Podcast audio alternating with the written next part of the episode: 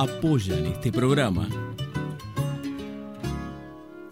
Siglo XXI Editores, Municipalidad de San Andrés de Giles, 80 Mundos, Frigorífico Costanzo, CG Comunicaciones, Gastaldi, Surtectura, Verónica Peloy, abogada, Más Limpio, Pinturerías del Carmen, Carolina Galesio, psicopedagoga, cancha de papi fútbol del Club Social y Deportivo, cosmetóloga Cristina Jainer.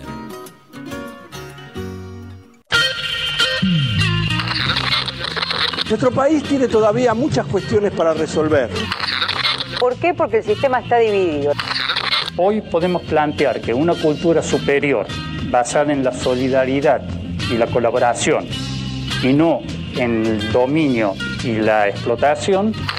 El ser humano es un animal que ha roto con la animalidad. Es un animal antianimal. Es nuestra confianza en nosotros lo que incrementa nuestra fe en los grandes valores de la humanidad y en la certeza de que esos valores tendrán que prevalecer, no podrán ser destruidos. Ayer estuvo el diablo aquí.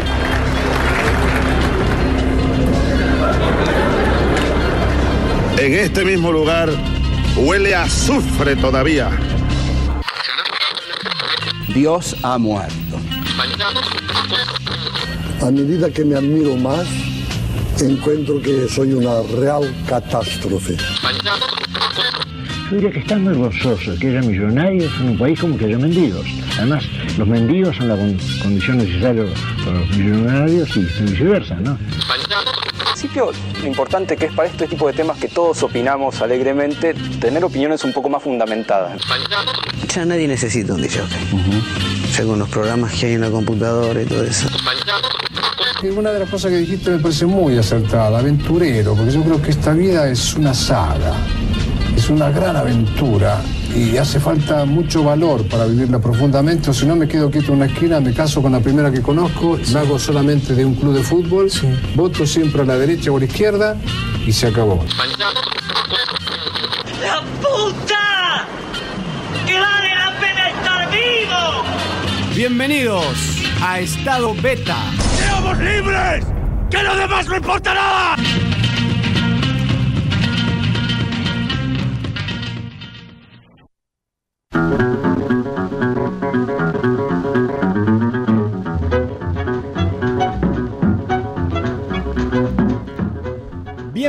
Y buenas noches a este capítulo 30 del 25 de octubre del 2016. Un día hermoso para algunos, para dormir. Sí, Jerry se ríe tomando. ¿Estás tomando un té? No. Una sopa. Claro, está para eso el día. Un hermoso día para estar en la cama mirando series, películas o pintando, a saber qué a cada uno qué le gusta.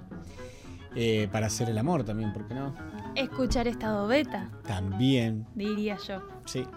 Sí, todo eso pueden estar escuchando esta beta también. Así que le damos la bienvenida. Acá hacemos el programa Emilia Terren, como bien escuchaban recién ahí, que se encarga siempre de la comunicación, la producción y muchas cosas más. Así es, buenas noches. Pueden escribirnos a través de Facebook o a través de la aplicación que pueden bajar en sus celulares con Android y voy a recibir los mensajes eh, yo y los leeremos al aire. Exactamente. Si es que merecen su lectura según el tono. Claro. Sí, sí. Y hoy también con los entrevistados que tenemos, está interesante siempre participar y por ahí debatir charlar un poco. Y si quieren sumar alguna apreciación, alguna pregunta o complementar la información que se está transmitiendo, que mejor que los medios que tenemos. Eh, les recuerdo, como decía bien Emilia, que tenemos un teléfono, el 2325 440175. 2325 440175. Ahí pueden llamar y estarían llamando a FMVAL 94.7, donde transmitimos para el mundo. Y también un teléfono celular, el 2325 56 49 77. 56 49 77. Por supuesto nos pueden seguir en nuestro sitio web en estadobeta.com donde vamos a subir siempre los informes, en especial el de hoy que vamos a estar también con Juan Adeso, va a estar acá en el programa, eh, arquitecto y que se encarga de temas de urbanismo en general y que su última columna fue muy comentada. Eh, la verdad que para nosotros fue un placer poder compartir y tenerlo en nuestro programa. Eh, una lucidez eh, sorprendente en cuanto a la historia, esta geografía, en dónde está enmarcado San Andrés Giles y los pueblos o ciudades de alrededor. y cuál es nuestra característica. Hoy vamos a estar entonces hablando, profundizando sobre ese tema un poquito más. Así que va a ser un placer nuevamente tenerlos con nosotros acá en vivo, acá en el programa. Y en un ratito, nada más vamos a estar hablando con Diego Gutiérrez Saldívar, que es el presidente de Bitcoin Argentina.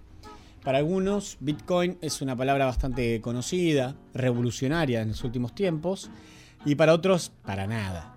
Pero bueno, si descomponemos la, palabra, bit viene de la unidad básica de, la información, de la informática, de lo digital, y coin es moneda en inglés, eh, bueno, bit también, ¿no?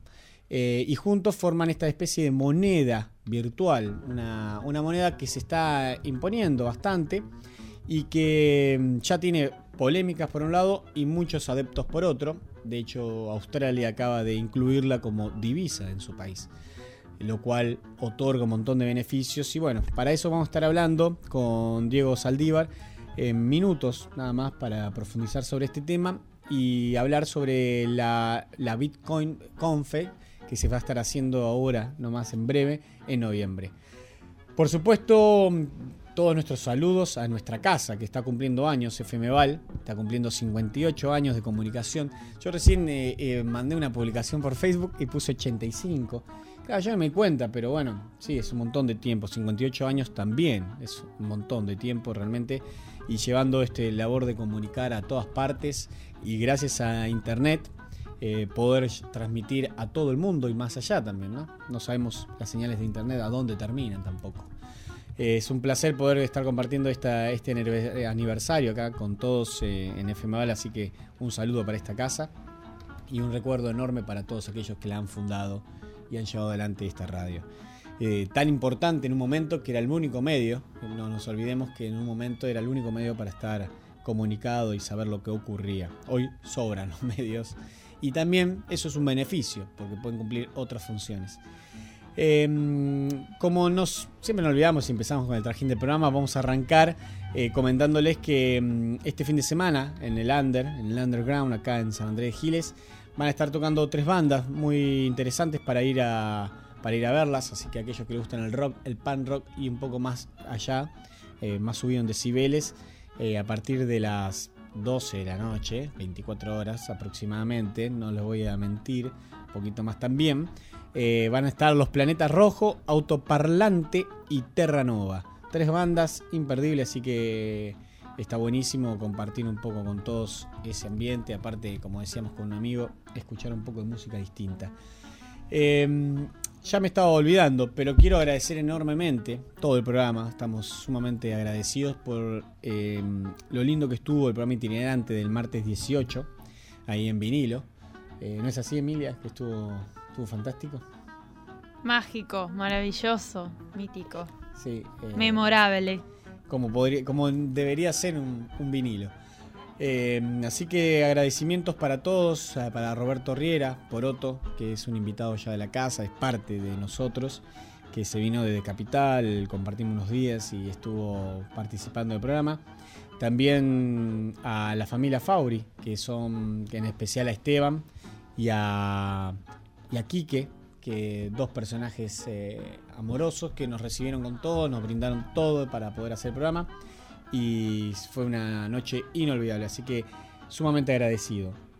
Así que sin dar más vueltas, vamos a... Acá Emilia me dice la portada, que siempre me olvido.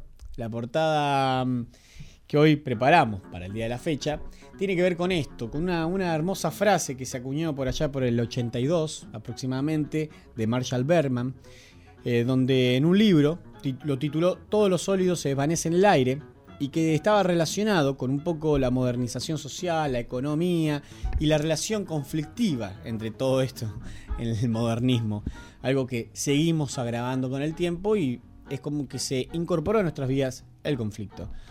Em, entonces, usando esa frase y teniendo hoy como premisa también esto del Bitcoin, qué mejor que titularlo Todo lo sólido se desvanece en Internet.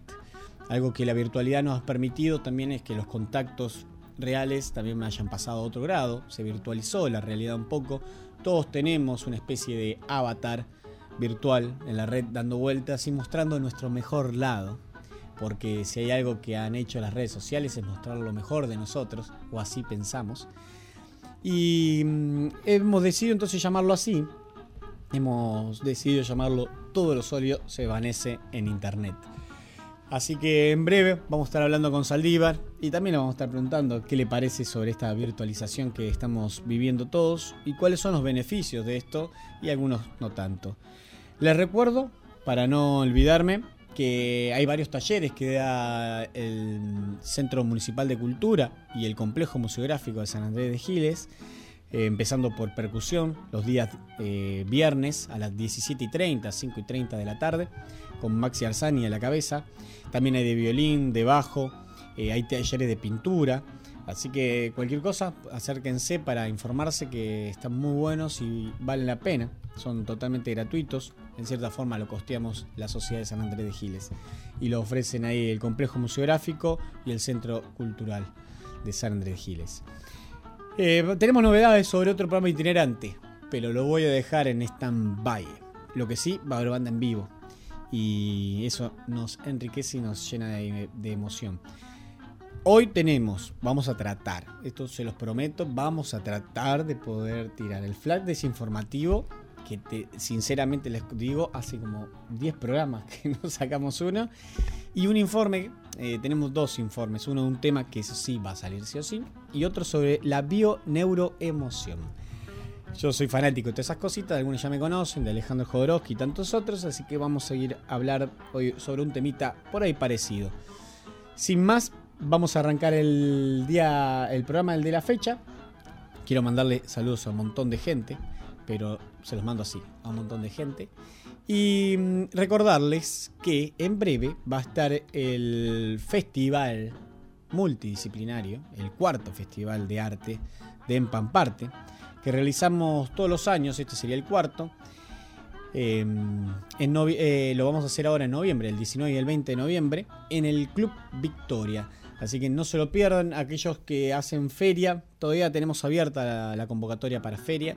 Los demás de bandas y de artes visuales, escenográficas, ya está cerrado. Sinceramente hemos tenido muchas propuestas, nos han llegado muchas eh, propuestas para participar del programa, del, del, evento, del festival y sinceramente estamos muy alegres porque no pensamos que íbamos a tener tantas bandas tanta gente que quería participar. Eso nos ha llenado de alegría. También toda la gente del Club Victoria que está trabajando y nos está acompañando en esto. Y bueno, todo el equipo que somos nosotros y nuestra gente alrededor que también nos soporta para poder hacer el, este festival. Así que no se olviden, 19 y 20 de noviembre, nuevamente el Festival de Arte de Empamparte acá en San Andrés de Giles, 19 y 20, acuérdense de noviembre. ¿Vamos a arrancar? Eh, sí, acá Emilia me dice que hoy, el otro día hablaba con Micaela Cabral, que siempre hablamos de música porque nos encanta y siempre ella me tira una banda, yo le tiro otra. Y le dije, ¿has escuchado el último disco de Lisandro Aristimuño que salió hace poquito? Me dijo, claro que sí, claro, ¿cómo no lo va a escuchar? Aquellas personas que nos encanta lo que hace Lisandro, eh, nos apasiona y obviamente cuando hay novedades, ahí estamos. Este es el caso del el tema que hemos elegido hoy para pasar de Lisandro Aristimuño. No voy a decir el título, lo voy a dejar para que cuando vayan a buscar el álbum, lo escuchen todo y ahí encuentren este, este hermoso tema. Vamos a escuchar entonces el último tema del el último álbum de Lisandro Aristimuño.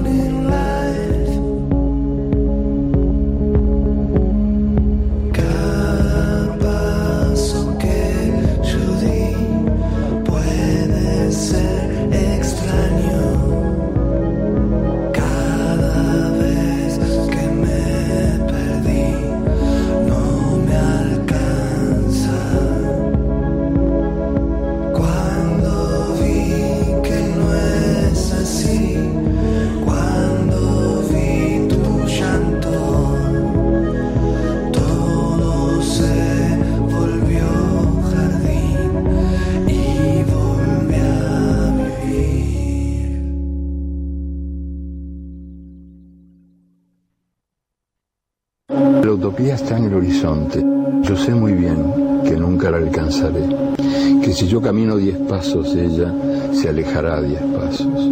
Cuanto, cuanto más la busque, menos la encontraré, porque ella se va alejando a medida que yo me acerco. Y entonces, ¿para qué sirve la utopía?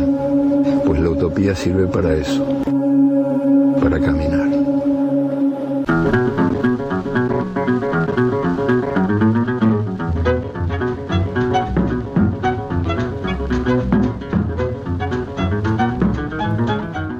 Pionero del desarrollo web en Argentina y en América Latina, tiene un papel destacado en el fomento de la tecnología Bitcoin en América Latina desde el 2012. Busca comprender las tecnologías de punta y convertirlas en herramientas utilizables para los negocios y la transformación social. Fue parte de los equipos fundadores de Clarín Digital, Patagon.com, una comunidad financiera que fue vendido al Banco Santander por 750 millones. Es uno de los fundadores de la comunidad Bitcoin Argentina que cuenta con más de 20.000 miembros en su comunidad en línea y organizó la primera conferencia Bitcoin en América Latina, la BitConf, que la podemos encontrar en la bitconf.com. Así le damos la bienvenida a Estado Beta Diego Gutiérrez Aldívar. Buenas noches y bienvenido. Muchas gracias, buenas noches. Eh, encantado por hablar con vos y gracias por tu tiempo para poder conversar un poco. No, encantado, encantado de estar con ustedes. Bueno, mira, como mm, también es un tema que para algunos es conocido, pero bueno, para otros no tanto, me gustaría que empezáramos por el origen, el principio, y que puedas comentarnos un poco qué es el Bitcoin, ¿no? ¿Qué es esta moneda? Eh, bueno, el, el Bitcoin es una, una plataforma que permite registrar transacciones eh, basándose en tecnología descentralizada y en un libro contable que es incorruptible. Eh, eh, resuelve un problema que en realidad en los últimos años la sociedad no tenía solución, que es que siempre que uno quiere transferir valor necesita de intermediarios. En la antigüedad era Marco Polo, después son las, las tarjetas de crédito, los bancos, eh, y Bitcoin digamos, es una tecnología que logró resolver eh, la transferencia de valor por Internet sin necesidad de usar intermediarios. Eh, así que ese es como el, el, principio fundamental.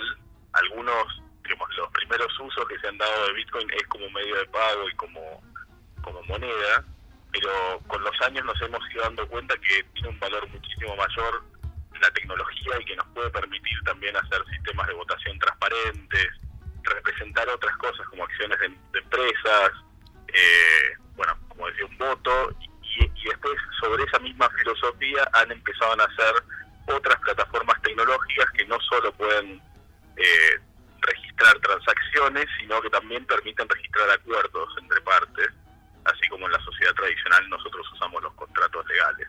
Claro. Eh, ¿en, la actualidad, ¿cómo está el desarrollo del Bitcoin? ¿Cómo estaría hoy por hoy? ¿Me podés dar un pantallazo, por lo menos? Sí, eh, eh, como te decía, la tecnología evolucionó más allá del Bitcoin. Hoy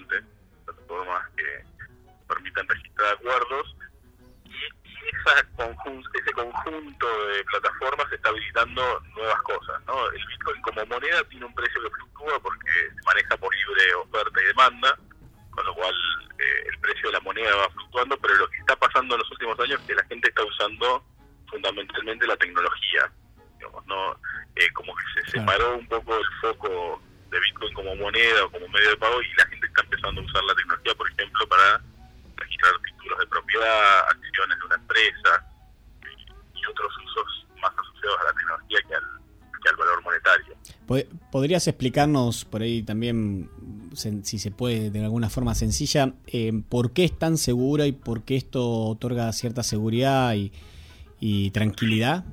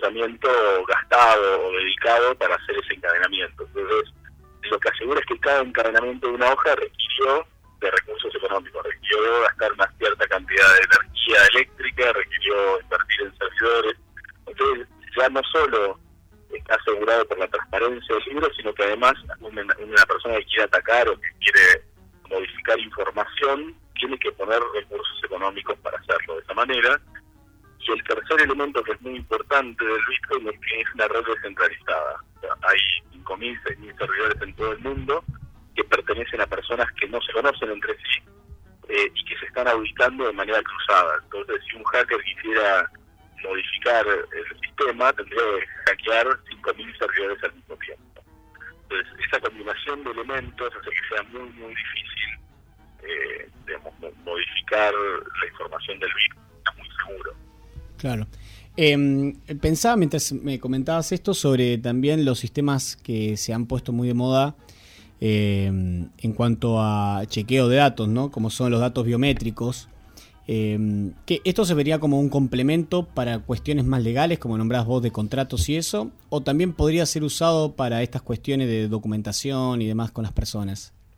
Bueno, al día de hoy se está uno de los casos de uso tiene que ver con registro de identidad de personas eh, pero también con registro documental, porque uno lo que puede hacer es extractar una especie de huella digital, así como si fuera la huella digital de una persona, pero de un documento, y grabarlo en el libro contable del Bitcoin, en el blockchain, y saber que ese documento en, en ese momento en el tiempo tenía esas características, ¿no? Entonces, eso es muy útil porque yo puedo, por ejemplo, si creé una patente de algún, de algún producto o algo novedoso, yo puedo extractar la, la, huella digital de esa patente y grabarla en el blockchain puedo demostrar que en ese momento en el tiempo yo tenía ese documento escrito tal cual, sin una coma más ni una coma menos.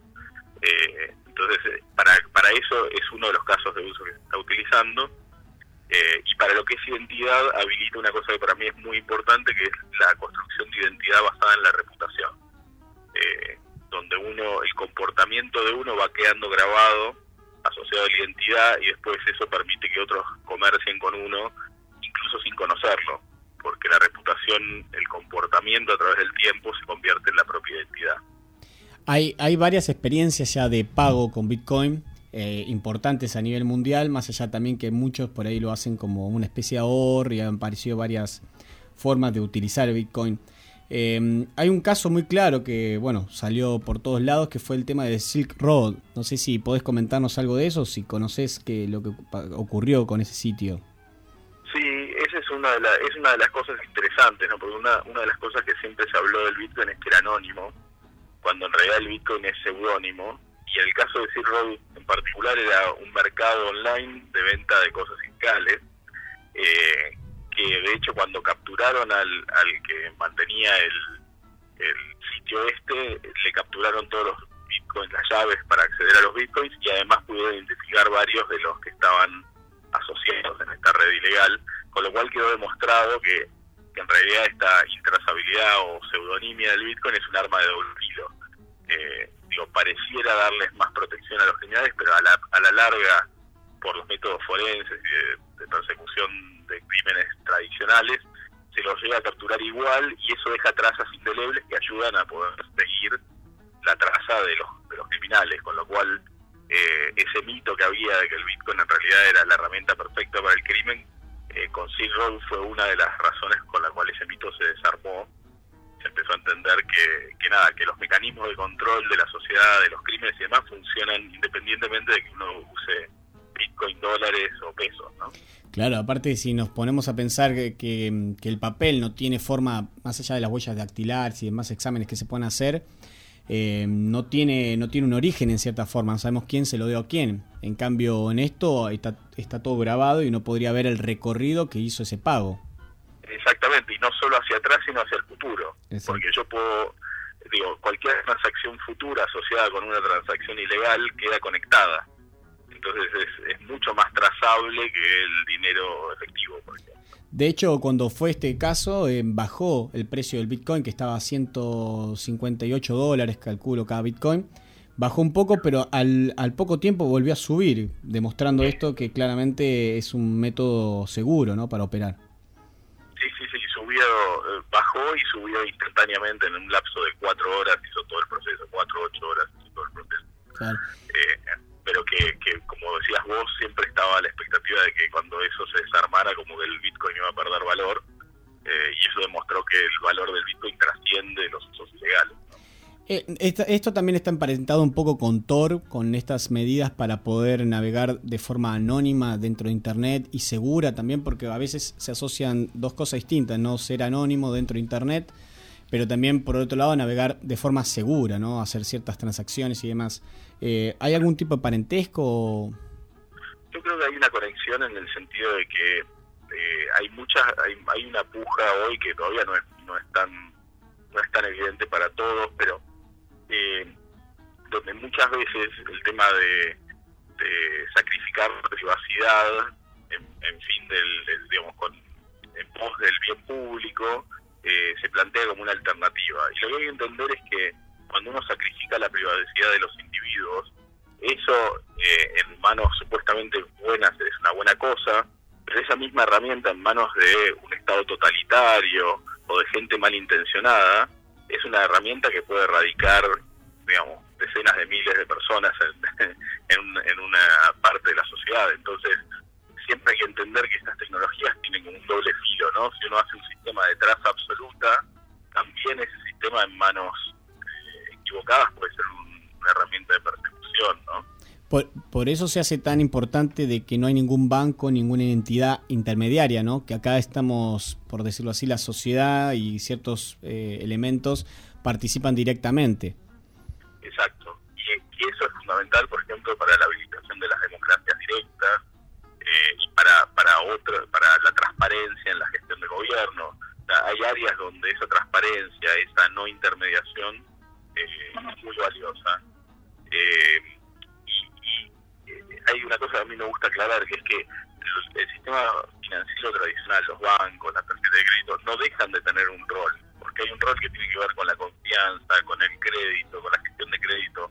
Hay muchas partes de la actividad económica tradicional en las cuales seguimos necesitando de terceros confiables. Pero hay muchas otras donde eh, en realidad no había, no estaba, no se estaba aportando valor, simplemente se estaba cobrando peaje porque se tenía una situación de privilegio esas zonas es las que este, el Bitcoin y las tecnologías Bitcoin van a ir desarmando y las instituciones tradicionales van a tener que reubicarse en las áreas donde aporten valor. Claro. Eh, bueno, a mí me surgen de esto dos preguntas. Eh, la tecnología Bitcoin va a ayudar un poco a esto de la democracia directa, como hablas vos. Eh, ¿Qué te parece? Y si tenés alguna, alguna prueba que se esté llevando a cabo adelante en algún país, en el mundo, sobre democracia directa o, que lo estén usando para participar en la sociedad. Hay, hay, pruebas de concepto, todavía no hay nada que se esté haciendo eh, en real. Yo creo que todas estas tecnologías por varios años se van a utilizar en conjunto con los sistemas tradicionales. No van a reemplazar los sistemas tradicionales de manera absoluta. Eh, en el caso de las votaciones, por ejemplo, eh, hay toda una controversia en torno al, voto digital, que yo creo que la controversia se empezó a tornar entre eh, voto digital sí o voto digital no.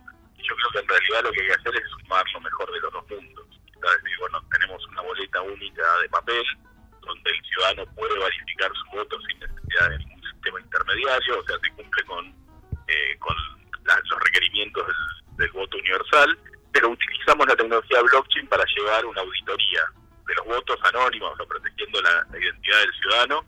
Entonces tenemos un doble control, tenemos la boleta de papel y el blockchain como mecanismo inviolable y eso va a elevar el nivel de transparencia y de credibilidad del sistema eh, tradicional. Entonces hay que pensar siempre las soluciones como una conjunción de lo mejor de lo que ya tenemos más es lo mejor de estas nuevas tecnologías. Claro, sumar, empezar a usar el I y no el O, ¿no? Exactamente, exactamente. Eh, y la otra pregunta que me surgía de todo esto es, ha habido como un gran auge en los últimos tiempos de bancos digitales, por llamarlo de alguna forma, y, o, o transacciones como Mercado Pago, que claramente se posicionó el mercado como una nueva entidad financiera y realiza eh, hasta da crédito y un montón de, operaciones eh, sumamente interesantes y te permite pagar a cualquier persona en su sitio web con Mercado Pago, ¿no? Eh, ¿Cómo lo ves esto eh, desde, el punto de vista del Bitcoin y, cómo lo verías desde el marco de, de Internet? ¿Qué sería esto? Bueno, eh, esto es lo mismo que yo decía antes, ¿no? Si, la diferencia fundamental, y es la misma diferencia que el Internet del conocimiento, que es la que nosotros conocemos hoy, eh, tuvo con respecto a los medios de comunicación o a las bibliotecas tradicionales donde el conocimiento estaba en silos, estaba aislado en redes privadas o en circuitos privados. Eh, todos estos sistemas, aunque sean digitales, siguen siendo redes privadas. O sea, uno lo que está haciendo ahí es usando la red privada de Mercado Pago.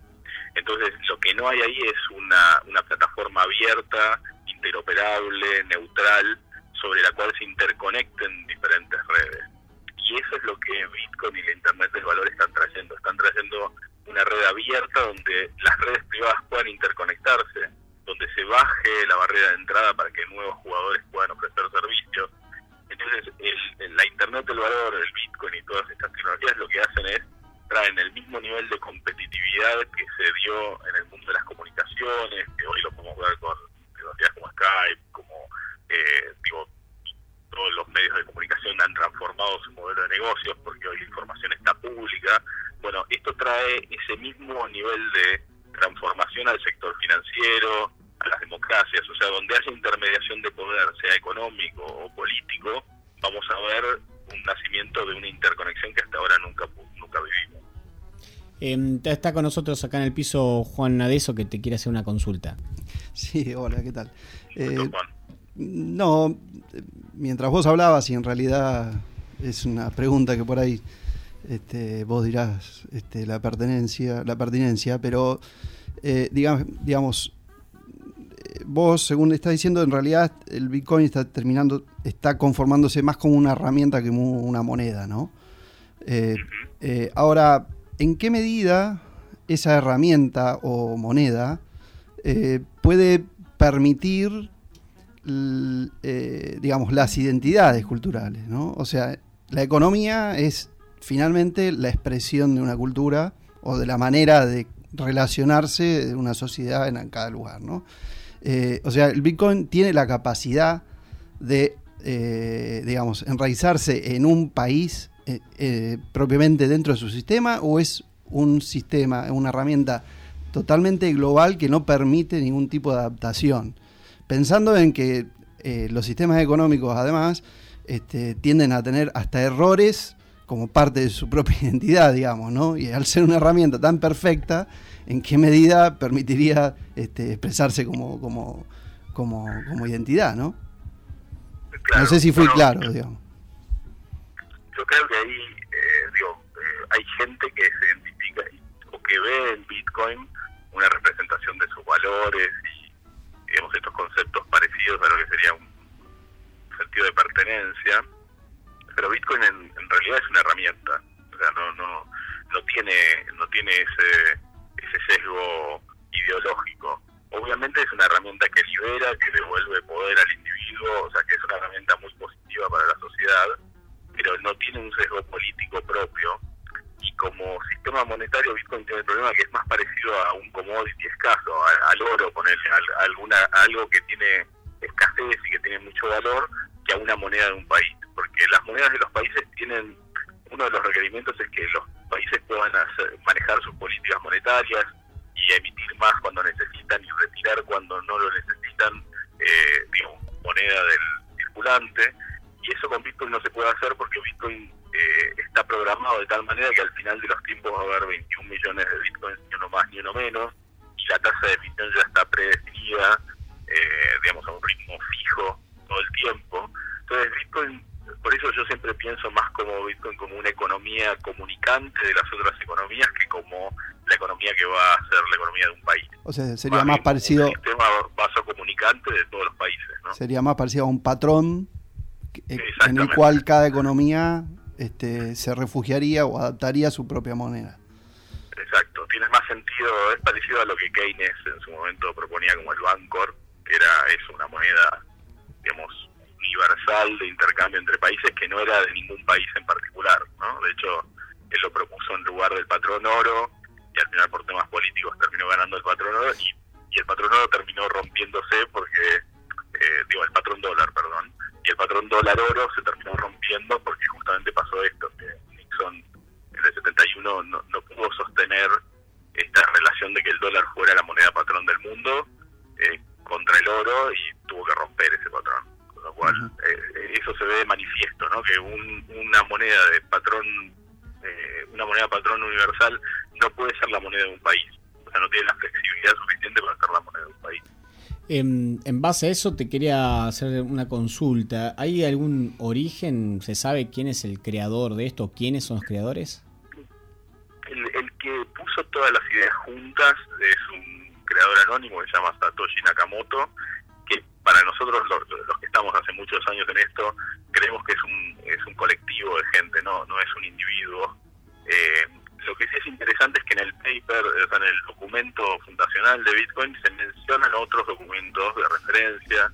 Eh, entonces se puede saber de dónde viene la base de conocimiento previa. Más allá de quién combinó los elementos de esta manera tan ingeniosa, eh, hay, hay, digamos, como padres, tíos y abuelos del, del Bitcoin. Está Weidai, está Nick Szabo, está, digamos, Adam Back, eh, hay, hay varios, Halfini, hay, hay cuatro o cinco eh, personas que han dado como el, los basamentos científicos para que el Bitcoin pueda existir. Eh, así se puede trazar la, como el, el, linaje intelectual del Bitcoin se puede trazar. Bueno, lo que no se puede saber es quién combinó todo y le dio vida a esto. Investigando un poco sobre cómo está el Bitcoin ahora y qué piensan los países, me encontré con información que el gobierno australiano lo propone considerar a Bitcoin como una moneda. Ya no lo consideraría como un commodity, tendría impuestos como tal, sino que todo lo contrario, sería una divisa dentro del país. Esto es para, para los que están hablando sobre este tema, es un, es un adelanto. Sí, hay, te digo, cada país lo está, están todos tratando de ver cómo lo encuadran, ¿no? Porque incluso según el uso, es lo que decíamos, si, si uno registra documentos o registrar la identidad es una herramienta notarial si uno lo compra los bitcoins y los guarda eh, a través de los años para atesorar, se convierten, en, como decíamos, en algo en un bien escaso eh, que se aprecia. Si uno compra cuando el bitcoin baja y, sube, y vende cuando sube, lo está utilizando como un activo financiero. Entonces es interesante que es una tecnología que según quien la use, la usa de manera distinta. Eh, y eso hace muy difícil para los reguladores decir, bueno, qué es, es esto o no, y en el fondo es todo, ¿no? Es según el, el, caso de uso, eh, es, es, todas esas cosas. Claro. Y eso es interesante. Bueno, hablemos un poco sobre la BitConf que se va a hacer ahora en noviembre, en el 2016. Eh, contanos un poco de qué trata, quiénes exponen y por qué surge esta necesidad de, de hacer estas conferencias. Bueno, nosotros empezamos con, con la ONG Bitcoin Argentina y con la ONG latinoamericana en el 2013, un poco también como respuesta a esto que pasaba, que en los medios todas las charlas acerca de la tecnología eran de su uso criminal o, eh, o esta discusión de si Bitcoin era moneda o no era moneda, y nosotros lo que nos dábamos cuenta es que la tecnología tenía un potencial eh, muy grande y lo que queríamos era ver de comunicar y de, difundir la concepción del valor de la tecnología más allá de estas discusiones, en algunos casos de uso particulares. Eh, y nos pareció que una conferencia era un, buen vehículo también para que la gente conociera todas las dimensiones, y eso es lo que hacemos en las conferencias, hablamos desde lo legal, desde, desde los temas eh, impositivos, desde la tecnología, hablamos de las nuevas tecnologías que han nacido a partir de esta filosofía del Bitcoin, tratamos de hacer un pantallazo de todo profundamente de todo lo que está saliendo en este ecosistema nuevo que está creciendo eh, y, y, un poco despertar las mentes digamos de, de, nuestro de nuestra audiencia eh, para que piensen cómo pueden construir valor con esta tecnología. Entonces esa fue un poco la idea eh, de la BitConf y de hecho la BitConf la empezamos a, rotar eh, por Latinoamérica. La primera la hicimos en Buenos Aires, la segunda se hizo en Río, la tercera en, México DF y este año tenemos la suerte de que vuelve acá a Buenos Aires. Eh, pero ya el año que viene vamos a volver a hacer que recorra Latinoamérica porque el espíritu de esto, como decía, es despertar mentes y que la gente empiece a construir emprendimientos en torno a la tecnología. Eh, así que bueno, eh, es- y la gente que viene, eh, eh, somos muy afortunados porque al haber empezado en los inicios, hemos logrado convocar, les diría, 50 de las personas más relevantes del ecosistema Bitcoin, blockchain del mundo. Eh, ¿Qué día, qué, vamos- qué día se hace y dónde? se hace el, el 4 y el 5 de, de noviembre en el Teatro Sola, que está debajo de la Galería Güemes, eh, que es un teatro además muy lindo porque es, es del, del siglo XX, de inicios del siglo XX, la época de oro de Buenos Aires, así que el lugar es muy pintoresco, es un lugar, es como una, una joya perdida dentro de la arquitectura de nuestra ciudad. Eh, ¿Dónde se puede obtener más información y si se quieren inscribir las personas? Eh, pueden ir a www.labitconf.com, L-A-B-I-T-C-O-N-F, la Bitconf. Ok, así que entonces, eh, va- eh, un poco para resumir lo que va a ser esta conferencia, eh, la idea es presentar esta herramienta versátil para que se pueda empezar a incorporar un poco en diferentes eh, otras en otras tecnologías también y a utilizar en- de otras formas. Sí, y, y también traer a los dos mundos, ¿no? Traer al mundo de la innovación Bitcoin y blockchain y traer al mundo tradicional.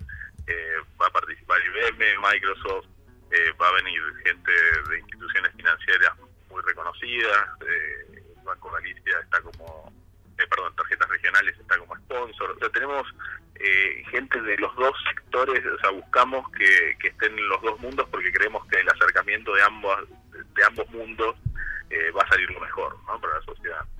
Claro. Em, siempre nosotros para cerrar el programa nos gusta preguntarle eh, a los invitados, a los entrevistados, qué, qué tema les gustaría para cerrar. ¿Hay algún tema en particular musical que te, que te guste? Yo dentro de todo esto, en realidad lo que a mí me acercó al Bitcoin es, eh, es fundamentalmente, como decía, el tema de las democracias directas, pero mucho más importante para mí es el tema de la inclusión financiera. Eh, y yo creo firmemente que estas tecnologías van a habilitar eh, que podamos darle a, a los millones, miles de millones de personas que hoy están excluidas de nuestra sociedad las herramientas para acceder a los servicios financieros básicos, para construir una reputación y que eso se convierta en un puente para que ellos conecten con el resto de la sociedad. Eh, entonces yo lo veo como, como una herramienta efectiva para ir de a poco reduciendo la pobreza, eh, generando integración en nuestra sociedad. ¿no? Sí, em, yo te preguntaba también si hay algún tema musical que te guste para cerrar la Ah, nota. perdón. No, pero me gustó, me encantó porque em, está buenísimo la, la visión que podemos nos permite la herramienta al no tener tantos intermediarios, ¿no? Exacto. Eh, temas musicales. eh, Sí, alguno que tengas en mente, si no, no hay problema. eh, bueno, me, me encanta Sgt. Pepper de, de los Beatles. De los Beatles. Eh, mirá, vos sabés que me quedó en el tintero algo que ahora salió y que con Uber también se puso muy, muy en boga, ¿no? Y están todos como haciendo ruido, que todos nos preguntamos alguna vez que tomamos un taxi en Capital, ¿cómo puede ser que no pueda pagar con tarjeta de crédito o débito, ¿no? Saliendo lo que cuesta un, un taxi. Ahora Uber, ¿no? Se metió en el mercado y dijo, bueno, los taxistas eh, tradicionales tuvieron que buscar algún método. Ahí apareció Todo Pago, esta plataforma también que es eh, un poco híbrida. ¿Tenés noción y nos podrías explicar algo? Si conocés, por supuesto. Sí, a mí me parece interesante, es, es parte del movimiento fintech, digamos que es todas las tecnologías que están innovando en el mundo financiero. Eh, para mí dentro del mundo fintech, el blockchain y las tecnologías big son la punta de esa innovación que ya está innovando en, en el sector financiero.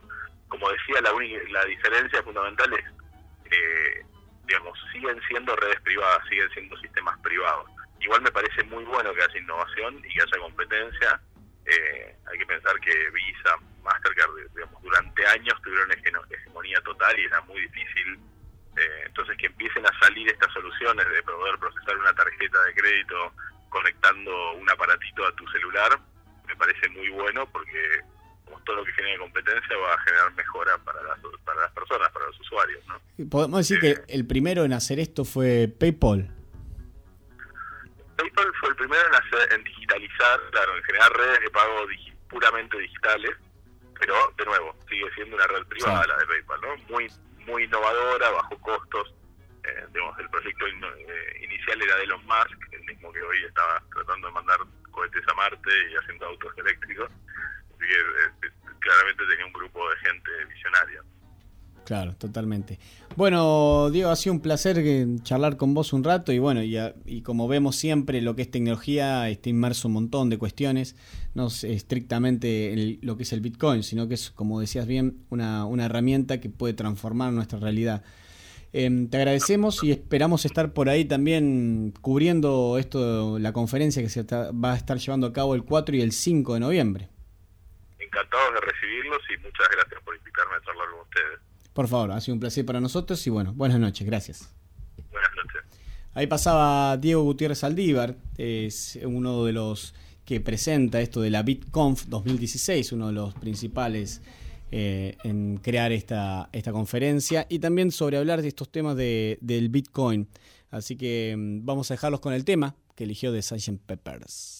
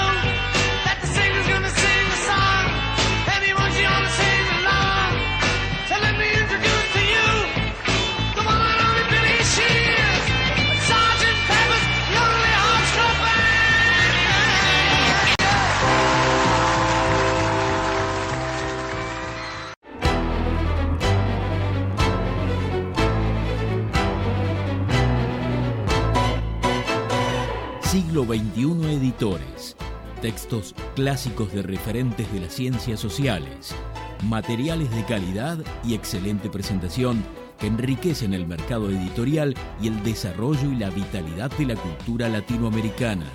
Conoce el catálogo en siglo21editores.com.ar. Todos podemos transitar por los caminos del arte y la cultura. La Dirección de Cultura y Turismo de la Municipalidad de San Andrés de Giles te invita a participar de talleres gratuitos en barrios y en localidades, muestras, certámenes literarios de cuento y poesía, salones de pintura, obras de teatro, conciertos, ferias y que visites el Museo de la Familia Gilense.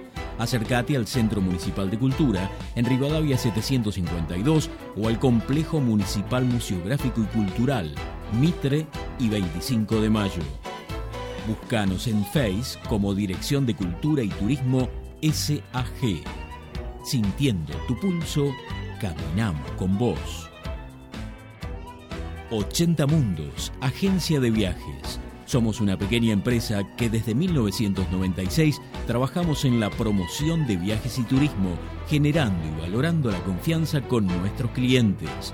Nuestra casa central está ubicada en San Andrés de Giles, en Alcina 432, teléfono 02325 440741. También estamos en San Antonio de Areco y en Capital Federal. Visita nuestro sitio www.80mundos.tour.ar y conoce nuestras propuestas. 80 Mundos, agencia de viajes. Frigorífico Constanzo, verdaderamente del campo a su mesa. Tenemos los mejores cortes de cerdo, lechón, cordero, chivito y todos los productos de granja. Visita nuestros locales en San Andrés de Giles, Rivadavia y Suero, en Mercedes, Avenida 17 entre 26 y 28, en Luján, Avenida Carlos Pellegrini 1371. Buscanos en Facebook y conocen nuestras ofertas. Frigorífico Costanzo, verdaderamente del campo a su mesa. Acércate a la experiencia DirecTV con CG Comunicaciones. Con DirecTV podés disfrutar de la cobertura más completa de las mejores ligas de fútbol del mundo. Llegamos a todos lados, más de 54 canales en HD. Podés mirar online lo mejor de DirecTV, donde y cuando quieras desde tu computadora, tablet o teléfono celular. Además, podés grabar en vivo todos tus programas favoritos. DirecTV tiene la mejor imagen y el mejor sonido. Comunicate al teléfono 02325 1568 5085 o 02325 44 26 14. Visita nuestro local en Rivadavia 674 San Andrés de Giles. También somos agente oficial de Movistar. Acércate y conoce a CG Comunicaciones. Gastaldi, todo para el campo y la construcción. Somos una empresa familiar con 45 años de experiencia aportando calidad, diseño y servicio. Visita nuestro sitio en www.egastaldi.com.ar. Contactanos a los teléfonos 02325 44 36 75. Experiencia, asesoramiento integral, personal capacitado, envíos a domicilio, el mejor precio y calidad del mercado. Gastaldi, Campo y Construcción. Surtectura Estudio de Arquitectura. Te acompañamos en la búsqueda de las diferentes maneras de vivir tu lugar en continuo diseño de tus propias formas. Conocenos en surtectura.com.ar. Teléfono 02325 40 54 10 o visitanos en Chacabuco 554 San Andrés de Giles, provincia de Buenos Aires, Argentina. Surtectura Estudio. La arquitectura como un sendero compartido para la construcción de lugares. Pinturerías del Carmen. En Pinturerías del Carmen podés encontrar la más completa línea de productos del mercado para que puedas darle a tu casa toda la vida y el color que deseas. Línea látex, impermeabilizantes, techo, reboque plástico, colocación y reparación de vidrios. Te ofrecemos también productos especializados para el automotor, la industria y construcción en seco. Y por supuesto, las mejores herramientas con una amplia gama en marcas como Plug Decker, Pagio, Maer Mota. Acércate a tu sucursal más cercana. En San Andrés de Giles, San Martín 982 y en San Martín 985. En Carmen de Areco, Avenida Mitre y Ascuénaga. En Capitán Sarmiento, Avenida Alén 599. Teléfonos 02325 440665 o 440926. Pinturerías del Carmen. Desde 1977 atendiendo con responsabilidad, transparencia y honestidad a sus clientes. Verónica Peloy, abogada, Civil, familia, sucesiones, daños, comercial, sociedades. Días y horarios de atención, lunes, miércoles y viernes, de 17.30 a 20 en Sarmiento 221. Teléfono 02325 1565 0240. Verónica Peloy, abogada. Más limpio. Te presentamos una nueva manera de cuidar la higiene de tu hogar protegiendo al medio ambiente. Más limpio.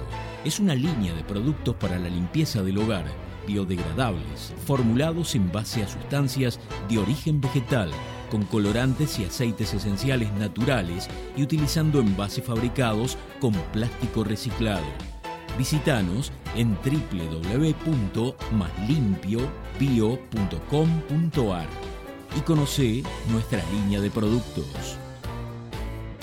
Carolina Galecio, psicopedagoga, para potenciar los procesos de aprendizaje y prevenir, diagnosticar y tratar dificultades en niños y adolescentes, para orientar y posibilitar la mejor elección de cada sujeto en su realización vocacional.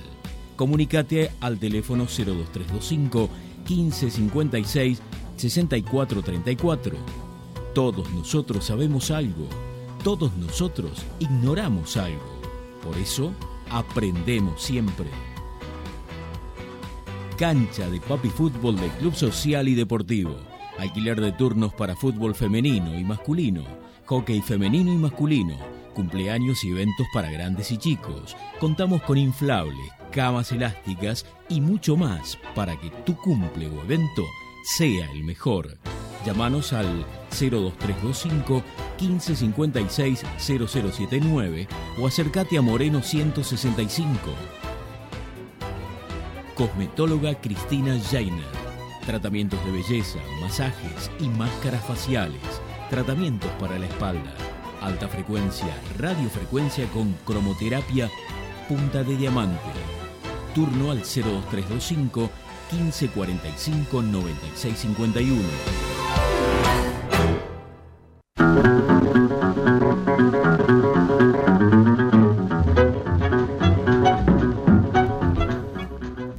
Y continuamos con Estado Beta y este es el turno de Juan Patricio Adeso, el columnista especializado en temas de urbanismo y otros más también, y que va a continuar con esta serie de ponencias radiales de mm, que hoy lo tituló Objetivos o mero andar. Buenas noches, Juan. Bueno, buenas noches. Ya hemos estado hablando, pero palabras solamente.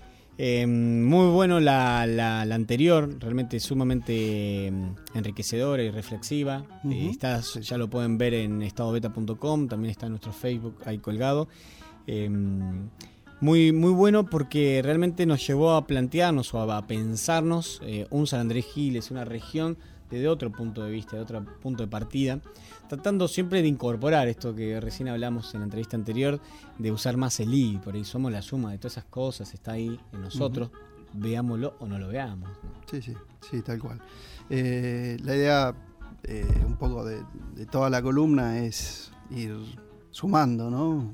Como vos decís, y, y el, este momento en realidad nos plantea un poco desde el título ya una, disyuntiva. ¿no? La disyuntiva no, no, como oposición, como generalmente solemos ver las cosas, este, casi como seres humanos, que en realidad tenemos esa tendencia, sino como, como una oportunidad de seguir reflexionando los temas. ¿no? Entonces, eh, yo tengo que bajarme un poco, ¿no? Porque, o sea, la verdad que el Bitcoin, lo virtual y todo, antes de poder llegar a eso es como que hay que eh, desacelerar un poco y, volver a la calle ahora, aquí ahora. A lo tangible. Sí, a lo que podemos tocar ¿no? y, verse la cara. Pero, o sea, el colectivo tiene que ser un colectivo visible, el de una comunidad y y la virtualidad todavía este,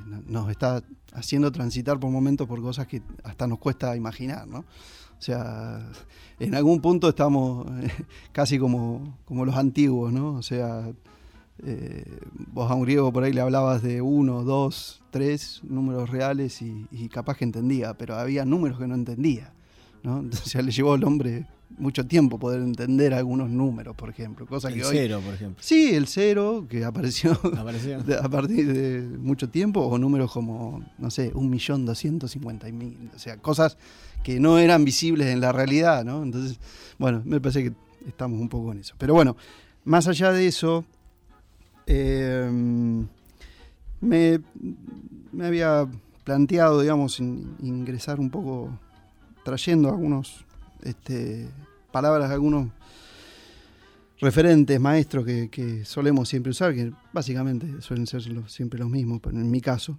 este, y mm, para después ir, quizás sí, profundizando y ir soltando un poco el tema. Eh, así que si te parece, vamos a empezar con unas palabras de, del querido Kush, este, ese gran pensador que recurrentemente además suena en esta obeta. Eh, él nos dice, no podemos pensar otra cosa que no sea la de transformar, ya sea en nombre de la democracia o del socialismo, a indios y mestizos en esclavos de nuestra sociedad industrial. Y eso ocurre porque en los últimos 400 años, Occidente, como cultura estrictamente urbana, nunca dio solución al problema agrario, sino es extendiendo las soluciones de la gran urbe al campo. Realmente, seguía diciendo, ¿cuándo comprenderemos que la clave no está en arreglar a América, sino en someternos a ella y adquirir el plan de vida que le es implícito? Claro que para ello será preciso que recobremos una idea más profunda del hombre y no continuemos en este juego gratuito de repetir, marxistas y democráticos, los preconceptos de una cultura burguesa occidental como si estuviéramos dando la lección prolijamente en la escuela.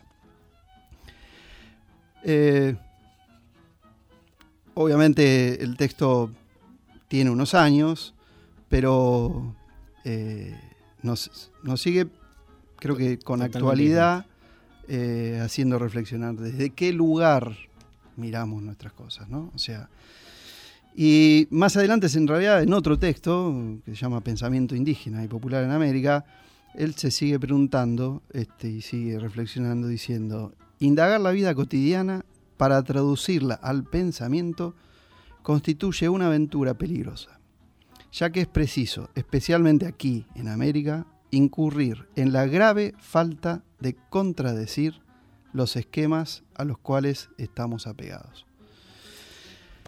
Eso, eh, por lo menos no- nos debería hacer preguntar este, y cuestionar sobre las metodologías, que es en realidad lo que venimos haciendo, intentando hacer desde el inicio de esta columna, y lo que uno intenta humildemente hacer todos los días desde su quehacer. Este, con lo cual, eh, no queda otra que pensar, en realidad. O sea, como dice, ¿no? En realidad solemos hasta eh, formal, eh, digamos, este, estructuralmente no ver más que problemas para poder ver soluciones. O sea, eh, nos cuesta mucho, inclusive el tema de hoy, por eso este, tiene mucho que ver inclusive con esto, ¿no? O sea, no- nos cuesta mucho reflexionar y pensar sobre cosas que no conocemos, ¿no? que no dominamos y que no manejamos y que no nos enseñaron. ¿no? O sea, yo no recuerdo a mi maestra de segundo, de tercer o cuarto grado hablarme de una cosa que se llama Bitcoin. Y ninguno de nosotros lo estudió ni siquiera en la facultad. Y nos enteramos hace tres años o cuatro años que esto apareció.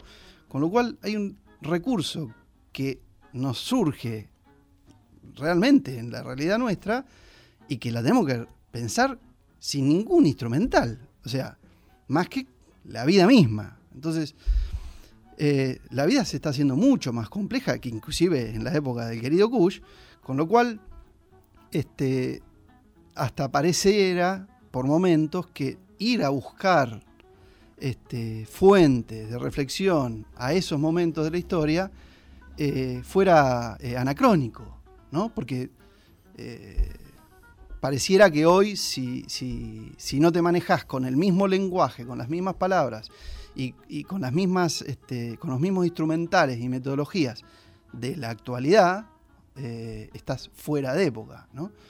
Y en realidad creo que el hombre seguimos siendo bastante parecido, por lo menos el Bitcoin no nos transformó ni nuestro olfato, ni nuestra manera de, sentir la realidad, ni nada todavía. Quizás dentro de muchas generaciones sí, ¿no? Este, porque eh, sin duda todo tiene impacto en, la manera en que habitamos este, los lugares. Eh, pero hay cosas que tienen más resistencia a reformularse que otras, ¿no? Algunas obviamente por la dimensión, esto que hablábamos de la economía, obviamente tiene eh, una presencia en el mundo real de las sociedades que, va a llevar mucho tiempo, ¿no? hasta ellos mismos son conscientes de eso, eh, y, hay limitantes claras físicas para que eso surja, pero hay algunas que, no, que son mucho más accesibles a, a cuestionar y a repensar. Y sin embargo, también nos cuesta, digamos, o sea, Claro, nos cuesta eh, aquello que por ahí se ve dificultoso, nuevo y distinto, pero también nos cuestan las cosas básicas. Exactamente, todo aquello que sería pensar alguna cosa de un, con un proceso diferente, eh, sin más herramientas que, nuestro, nuestro conocimiento y nuestras herramientas conceptuales, este, nos cuesta muchísimo también. Eh, entonces, creo que el tema de herramientas y metodologías, que es un poco lo que nos lleva a cuestionarnos este, Kush, eh, y que, está en la base del tema y que en el fondo la entrevista recién nos aporta eh, un grado de complejidad que es, fundamental también, eh, tiene que ser sin duda parte de la discusión. El gran problema es que el tiempo, o sea, este fenómeno que, es misterioso, porque en realidad eh, podemos definirlo, podemos nombrarlo, podemos hacer un montón de cosas, pero no lo podemos todavía manejar, eh, eh, es un recurso al cual la manera de, vivirlo nos, condiciona. Entonces, si, si, estos temas no queremos incorporar, por ejemplo, por eso digo, al, día de hoy, y lo incorporamos a la materia, digamos, en, la cual estamos insertos, que es en cómo pensamos y cómo planeamos nuestro territorio, eh, hay limitantes muy fuertes para eso, para que eso genere una reflexión y una transformación inmediata. Eh, limitantes que son legales, limitantes que son eh, de formalidades escritas en, en leyes y inscriptas en mentes que gestionan esas leyes. Eh, entonces, esa es una limitante física muy fuerte, eh, de metodología muy fuerte, que, con la cual en realidad hoy tenemos que lidiar. Eh, ahora, yo estoy convencido que hay que manejar ahí, sí, canales diferentes.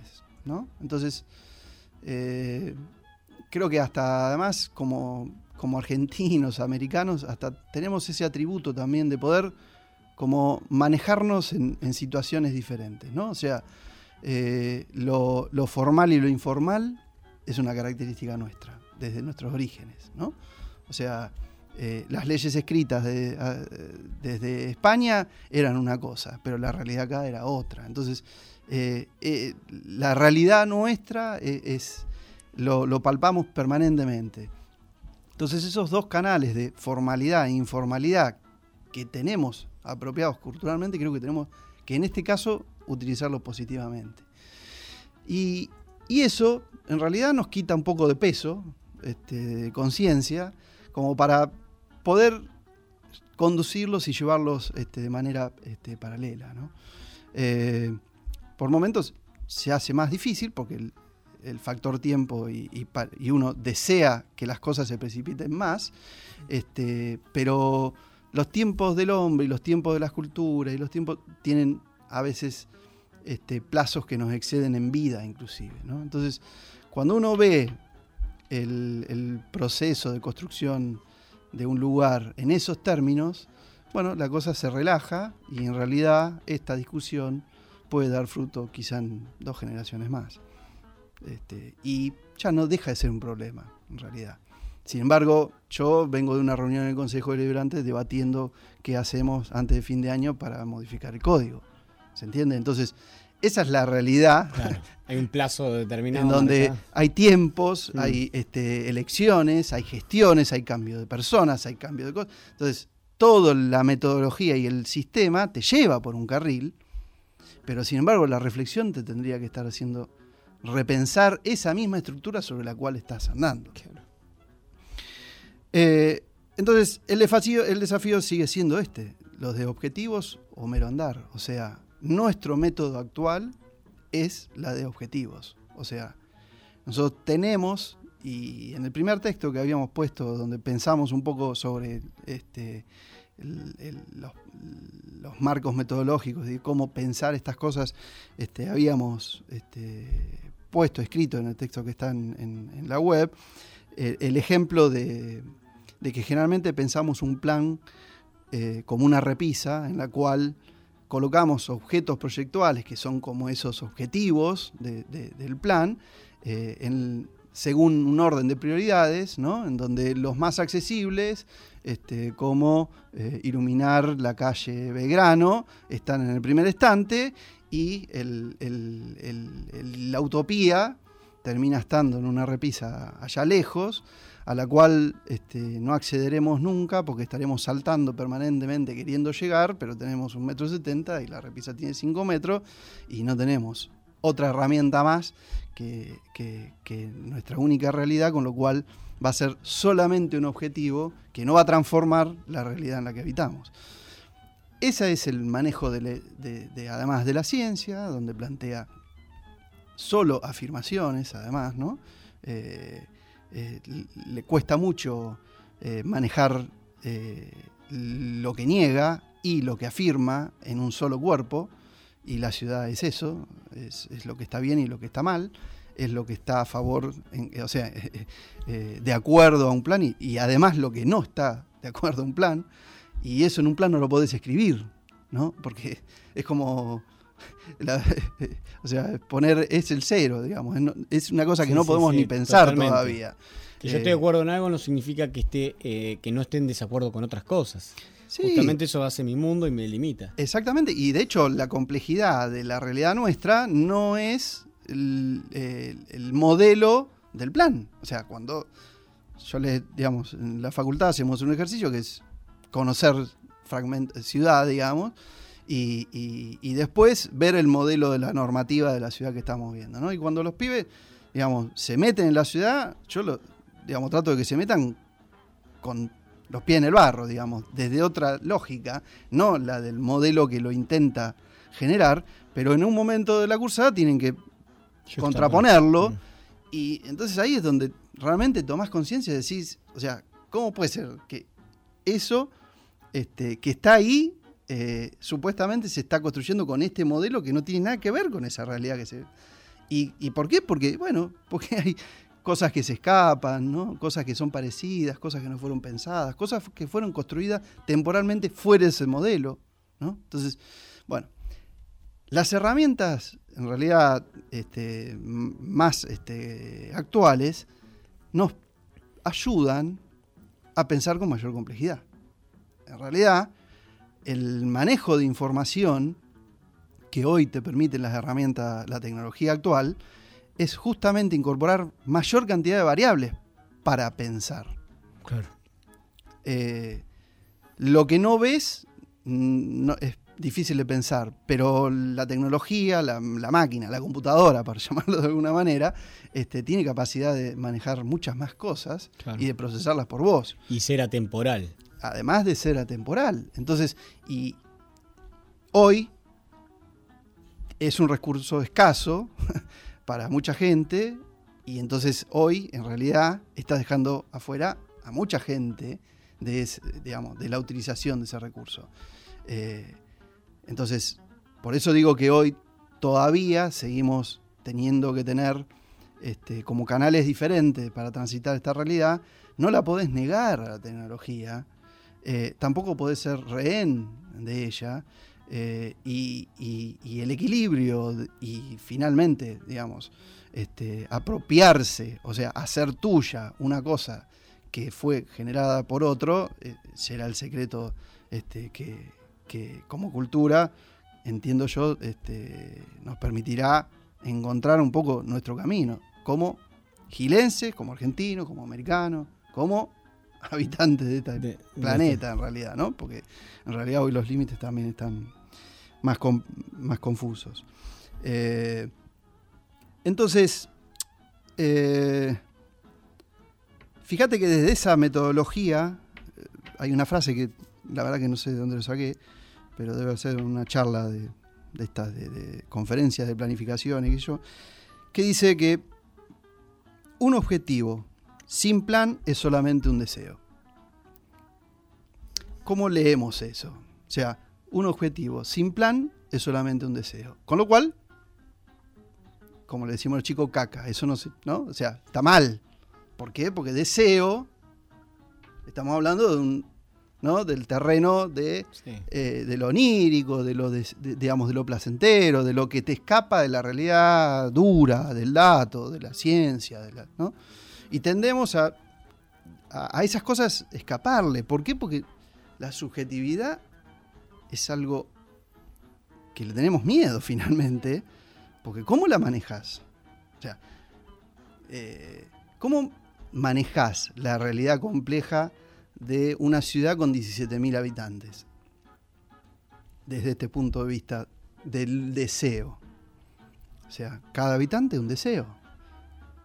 Podríamos llegar a decir. ¿Y, eso cómo lo manejas desde, desde la construcción de un objetivo? Entonces, la síntesis, la simplificación, eh, los, digamos, los sistemas este, que tienden a homogeneizar, eh, son los métodos que solemos utilizar. Entonces, generamos categorías, ¿no? Entonces, decimos, bueno, la ciudad la fragmentamos en pedazos, decimos, bueno, sistema de transporte es uno, está bien, está mal, ¿no? Y hacemos un FODA, que es como la Santa Biblia de la, la planificación, este, de cualquier cosa que quiera buscar un objetivo, y decimos este, las fortalezas, oportunidades, desafíos, no sé qué mierda. Bueno, entonces, una vez que hacemos eso, estamos tranquilos, porque decimos, el sistema de transporte, el FODA nos da tal, y entonces, no sé cómo mágicamente, porque ahí siempre hay magia, eh, desde el FODA a la propuesta siempre hay un paso que es mágico, porque aparecen cosas que, que, que- obviamente que estaban en las personas que lo hicieron, y bueno, este, eh, surge la construcción de esa realidad. Eh, pero el sistema de transporte, la infraestructura, la economía, todas las cosas que, podamos dividir la ciudad, no hacen a la ciudad. O sea, es, una, es una partecita. Entonces, en realidad, la, pregunta será, y si está bien, bueno, está todo muy lindo, eh, ¿y qué hacemos? Porque la pregunta termina siendo eso, ¿no? O sea, eh, al final te la pasás criticando, pero ¿y qué haces? Eh, bueno, ahí tendría que hablar de mi persona y no lo voy a hacer, pero finalmente es eso. Sea, finalmente es, bueno, yo hago cosas. Eh, y hay otras personas que están haciendo un montón de cosas. Y creo que el desafío pasa más por ahí. Y por eso, en realidad, el mero andar es más un espacio de encuentro de andares y de cosas compartidas y de reconocer la mayor cantidad de diferencias, no las igualdades, porque en esas diferencias en realidad hay, más riqueza que en la igualdad. O sea, de hecho, cuando tendemos a, categorizar, homogenizamos y, y decimos, estos son tal, ¿no? Lo más básico, burdo, las clases sociales, ¿no? O sea, podemos decir, bueno, la clase baja, la clase media, la clase alta. Y con eso es una estructura conceptual utilizada en un momento de la historia para tales fines, digamos. O sea, agrupar o dar atributos, ¿viste? A una casa, pero eso no explica y, y no expresa la realidad que nosotros habitamos, porque no te define a vos como ser humano, como familia, como comunidad, como nada, o sea, ninguno de todos esos indicadores. Y vivimos construyendo cada vez más de eso, porque si no, no la podemos pensar la realidad. Y creo que se trata de todo lo contrario, sino que tenemos que animarnos a hacer. O sea, un poco vos lo decías, o sea, eh, creo que fuera al aire inclusive. A mí me gustaría participar de la discusión de si la ruta pasa, ¿no? Y, o sea, de cualquier tema. Y creo que hay que construir herramientas de ese tipo. O sea, eh, la construcción colectiva con la mayor cantidad de diversidad es una herramienta como el Bitcoin que tenemos que aprender a utilizar. Las democracias este, de red y estas este, que, recién hablaban, es una herramienta que vamos a tener que participar. Y el planeamiento de esa forma también. Porque finalmente, en realidad, la ciudad la construye cada uno, no la construimos todos. O sea, eh, la ciudad la construimos entre todos, decimos, como gran mensaje. Pero en realidad la, la, ciudad real la construimos cada uno con cada una de nuestras acciones. Eh, entonces, y las decisiones son individuales. Claro, desde, perdóname, ¿no? Desde la vereda que le cambias el color, en un momento en Capital Federal las veredas era un atractivo, sigue siéndolo por ahí, pero bueno, el último, los últimos gobiernos y por razones económicas también y demás, se usó el cemento como se usa en muchas partes del mundo. Y digo, desde esa cosa mínima de la vereda, cómo está conformada en el frente de tu casa, el árbol que uno pone o que saca, eh, adiciones un poco más complejas, por ahí el uso del agua, el uso de los recursos ¿no? naturales y demás. Es que por eso eh, creo que tenemos que abrir cada vez más estos campos en vez de cerrarlos, que es lo que estamos haciendo. Eh, otro de los ejercicios que hacemos con los pibes es justamente en la facultad, es este, repensar normativas o repensar señales, como lo llamamos. Que si llegamos es la idea este, para el próximo encuentro, si este, si nos da el, año. Eh, pero eh, tenemos una limitante muy grande para eso. O sea, creemos que eh, un indicador de ciudad es dejar tres metros de la línea municipal. Y en realidad es todo un ambiente el que cada familia crea en ese lugar y, lo que, digamos, lo que realmente le da a la ciudad es lo que hace en esos tres metros, no los tres metros que es una medida solamente. Entonces, las calidades de los espacios eh, no son variables de modelo de ciudad, sino que es el, dato duro. ¿Por qué? Porque no lo podemos pensar. O sea, eh, ¿por qué? Porque entramos otra vez en, en, el gran dilema que es la subjetividad. Si yo te digo que el frente de tu casa tiene que ser lindo, y lo escrito en el artículo tal, el código de edificación de Giles. Entonces, frente a casa tiene que ser lindo. Bueno, evidentemente vamos a tener un grave problema, este, porque no lo podés manejar a ese indicador. O sea, ¿no? Entonces, cuando vos me pidas el permiso a mí de lo que querés construir, yo te voy a decir, no, pero eso no es lindo. Entonces, ¿cómo hacemos para este, encontrar un punto en el cual finalmente el Estado, que es el que controla, dice, eso es lindo? ¿Te das cuenta? Claro, y por ahí eh, pensando y siguiendo jugando con esto, algo muy bello tampoco podría ser. Entonces, digo. Se me ocurre, perdón que te interrumpa, pero mm, se me ocurre que a veces se puede promover lo que es lindo sin decir directamente que es lindo. Por ejemplo, eh, como esos concursos que me parece que en el sur, no me acuerdo si era en Villa Langostura o donde se hacían sobre los eh, jardines de adelante de las casas, ¿no? Sí, hay varios. Entonces, bueno, ibas caminando y era impresionante las rosas que tenían las Pero para eso vos tenés que pensar... Indirectamente estaba...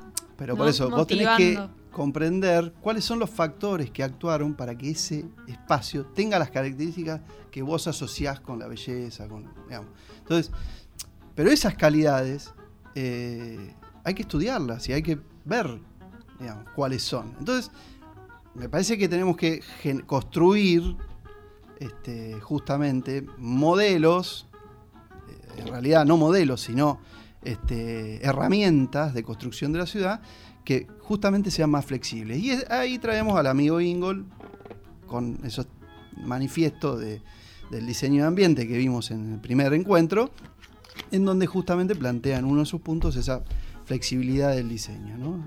Ahora, tenemos tan enraizado, por eso digo en la formación y por eso traje a Kush, eh, la manera de, proyectar que inclusive, y es propio de mi oficio, no existe pensar una, la construcción de una casa sin tener muy claro y preciso cómo es el resultado final de eso que voy a hacer. O sea, es algo que, no lo podemos comprender, sin embargo, grandes obras de arquitectura se han hecho recreando la ficción del proyecto, pero la realidad fue el hacer mientras tanto. Eh, la iglesia se construyó así, sin querer decir que esto fue una gran obra de humedad, pero es una gran obra. Gaudí es el ejemplo más claro de esto. Este, y, tantos otros arquitectos en realidad que operan desde la realidad desde esa manera.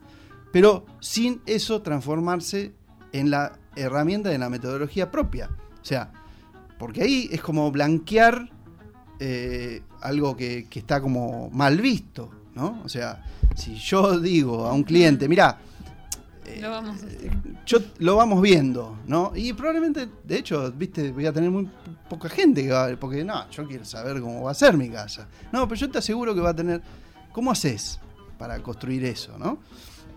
Eh, en realidad, yo este, creo que hay una forma, eso lo intento hacer, de hecho, en la arquitectura que hago, este, pero, pero son puntos de encuentro en donde los compromisos, las confianzas, el, entendimiento inclusive entre el conjunto del hacer, que es el constructor, el propietario y, el arquitecto, eh, tiene que haber como eh, elementos este, más allá de, los acuerdos clásicos, ¿no?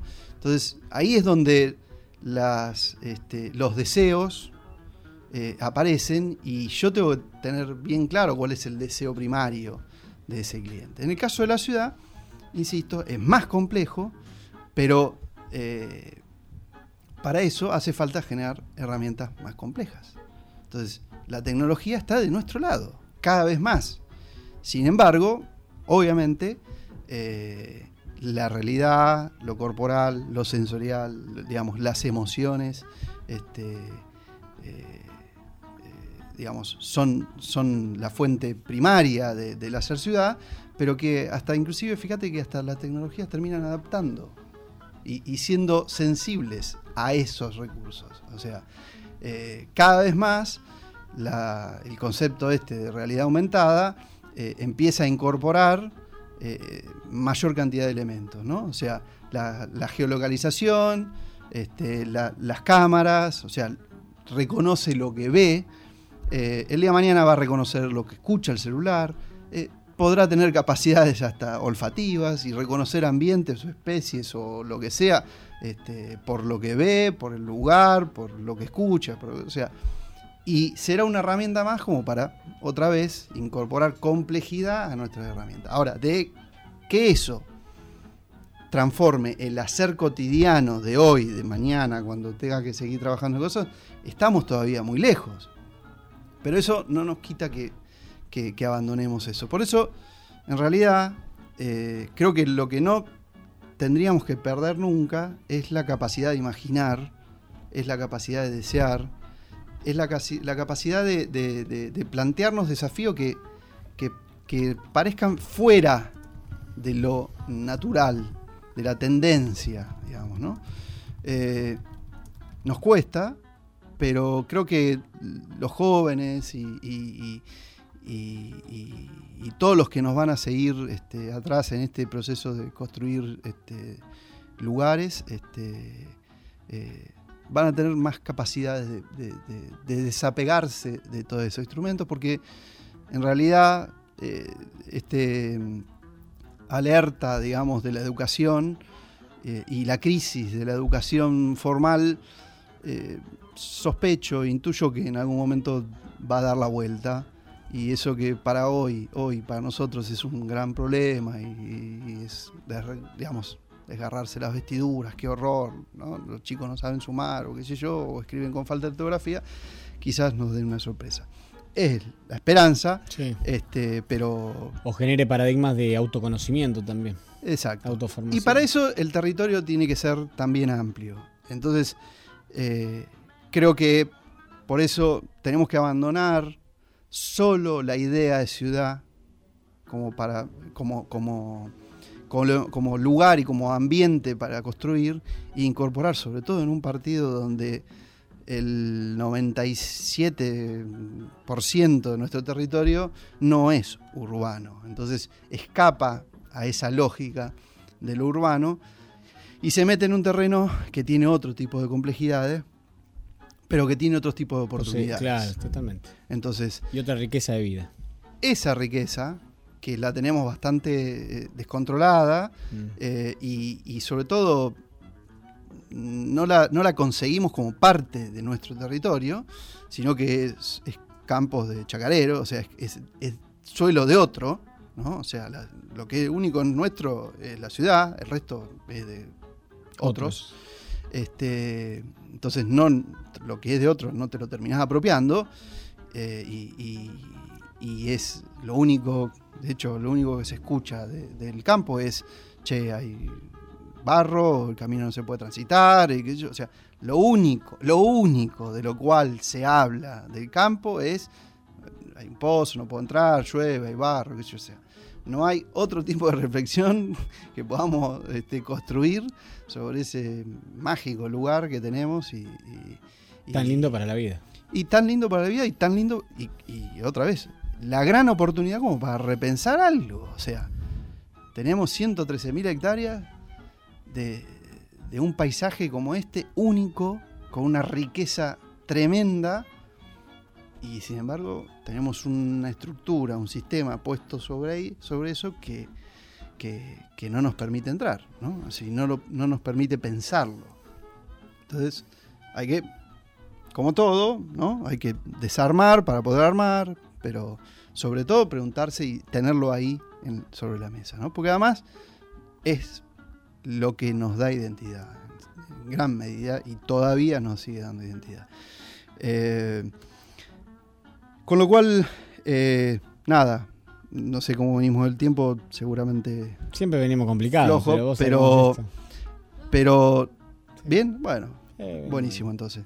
Eh, con lo cual, eh, quería leer una frasecita de Caveri que nos plantea un poco estas paradojas de la tecnología que, que creo que no- nos va a aportar. Empieza en realidad con una cita de Heidegger que dice, el camino está lejos, no tanto por don- eh, no tanto porque conduce a lo lejano, sino porque conduce a través de lo próximo. Después sigue diciendo que la línea recta es clara, funcional y progresista, simple y pura, pero en el nuevo mundo en el que entramos se ve anacrónica por su rigidez, su falta de cintura. Por un lado, el vértigo con que el hombre abandona los lugares físicos para desplazarse hacia el mundo del bit y del intangible informático, donde el conocimiento se almacena en cualquier parte sin importar la geografía y el lugar, y el transporte permite cerrar los ojos en un continente y abrirlos en otro, para este hombre el lugar pierde relevancia rápidamente. Claro, no son muchos los mortales que viven así.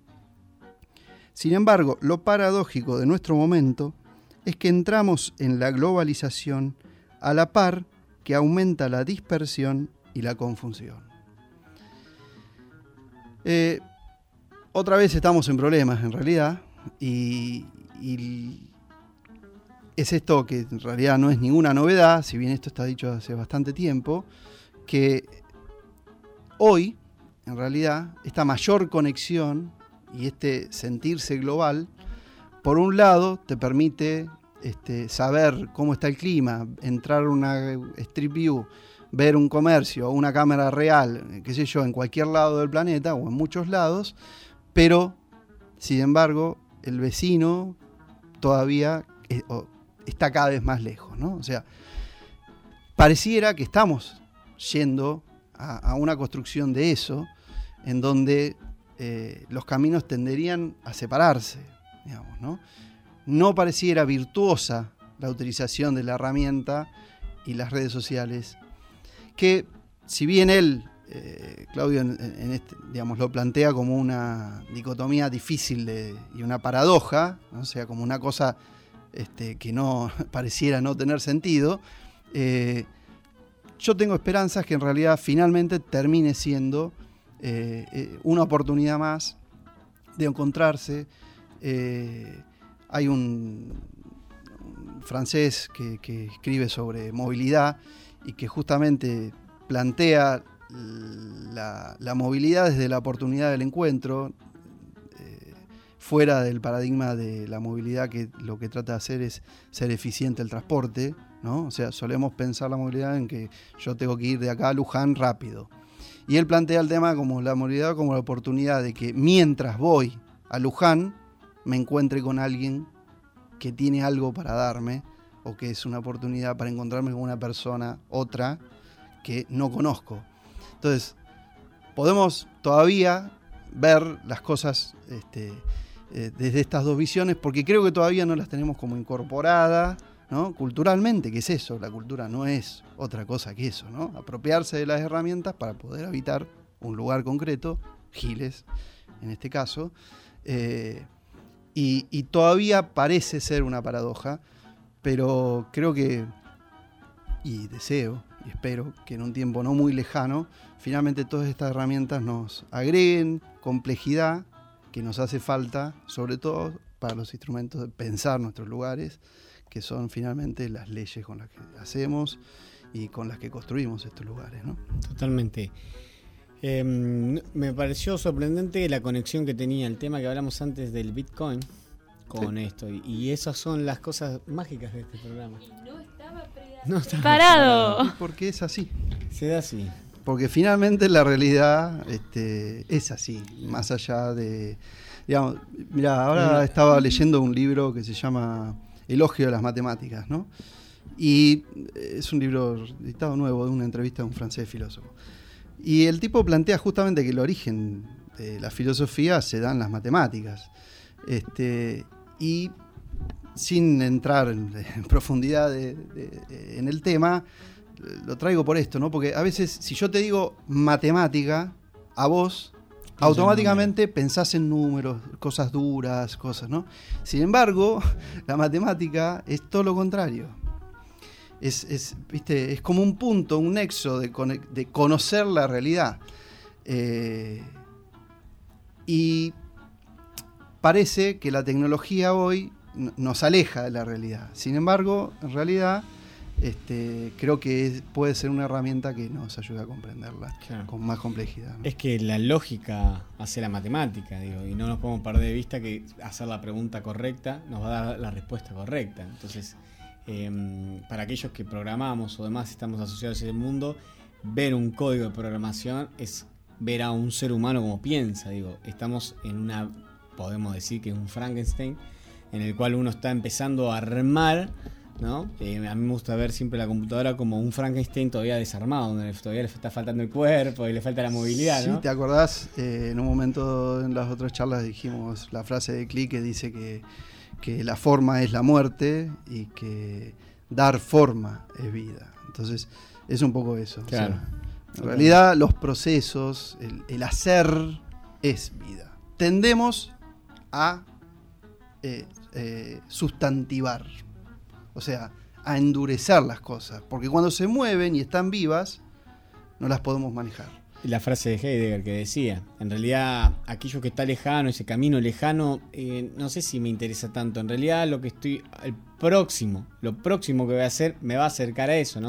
Como dice, mirá qué interesante la visión, no de un alemán y la visión de un uruguayo, Sí, por poner claro. a Galeano como la utopía como para caminar. Pero lo importante es, el- es lo que te motiva a Claro, andar exactamente. y a encontrar esa proximidad, que en el fondo es el deseo que decíamos. Totalmente. Eh, Juan, también como siempre para cerrar la columna elegiste un tema.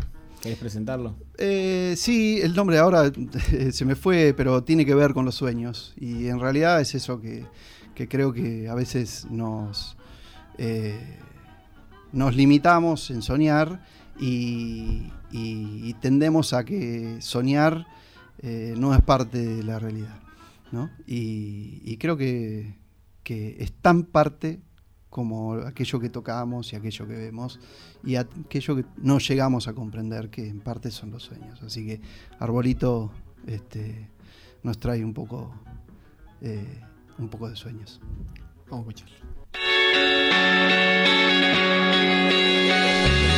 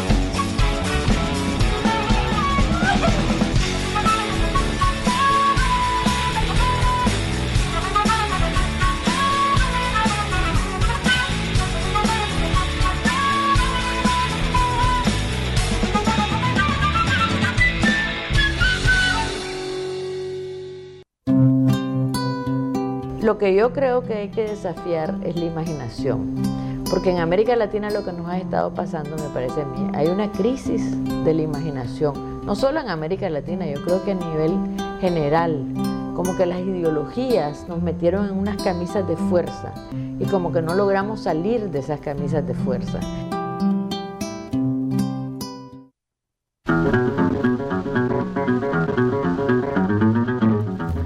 Bueno, y ya nos vamos a ir despidiendo. Eh, queremos agradecerle a Juana eso tu presencia como siempre y estas columnas son maravillosas para escuchar, para repensar. No solo San Andrés Giles, aquel que esté en cualquier lado le sirve y un montón.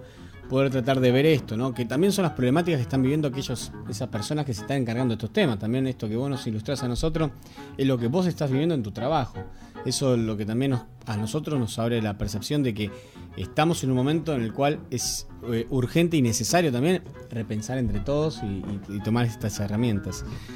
El sábado, este fin de semana, quería nuevamente comentar que va a estar en Underground eh, los, eh, Los Planetas Rojos, Autoparlante y Terra Nova. Así que no se lo pierdan a partir de las 12 y un poquito más. Ahí van a estar sonando. Eh, está anunciado temprano, pero bueno, a las 12 siempre suele arrancar. El festival de Empamparte, acuérdense, 19 y 20 de noviembre en el Club Victoria. 19 y 20 de noviembre, durante todo el día. Más de 100 artistas están en escena, como dicen siempre. Eh, otra vez nos faltó el flash y el informe de bio, eh, eh, neuroemoción. Y teníamos un tema también preparado. Lo vamos a dejar para la próxima, no nos queda otra. Jerry, como siempre, gracias por estar ahí en la nave comandando todo. Emile Tierren, que acá hacemos el programa junto con Andrés Provenza. Nuevamente a Juan, agradecido porque vengas al programa acá en vivo y podamos charlar de esos temas. Y quería cerrar el programa con un cuento chino que me pareció que estuvo siempre dando vueltas. El Bitcoin también es algo como que se cava. Entonces hay varias cuestiones que estaban dando vueltas y me vino esto a la cabeza. Resulta que había un pueblito pequeño eh, en Japón, en China en realidad, pero bueno, yo lo trasladé. eh, donde había una comunidad que vivía a la sombra de una montaña. Los chicos, por ende, nacían todos desnutridos y no sabían qué, qué hacer con esto. Hasta que un hombre, un hombre mayor, agarra un día una cuchara y dice que va a ir a mover la montaña. Entonces los chicos se le empiezan a reír, todo el pueblo se le empieza a reír. ¿Cómo va a hacer eso? Le dice, pero usted está loco, ¿por qué va a hacer eso? Porque alguien debe comenzar. Así que así nos despedimos del programa de Estado Beta. Una de las cosas que dijiste me parece muy acertada, aventurero, porque yo creo que esta vida es una saga, es una gran aventura y hace falta mucho valor para vivirla profundamente, o si no me quedo quieto en una esquina, me caso con la primera que conozco, me hago solamente de un club de fútbol, voto siempre a la derecha o a la izquierda y se acabó. ¡La puta! ¡Que vale la pena estar vivo! Hasta el próximo martes con más Estado Beta. ¡Seamos libres! ¡Que lo demás no importa nada!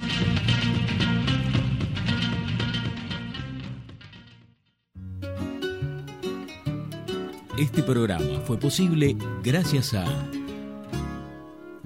Siglo XXI Editores, Municipalidad de San Andrés de Giles, 80 Mundos, Frigorífico Costanzo, CG Comunicaciones, Gastaldi, Surtectura, Verónica Peloy, abogada, Más Limpio, Pinturerías del Carmen, Carolina Galesio, psicopedagoga, cancha de papi fútbol del Club Social y Deportivo, cosmetóloga Cristina Jainer,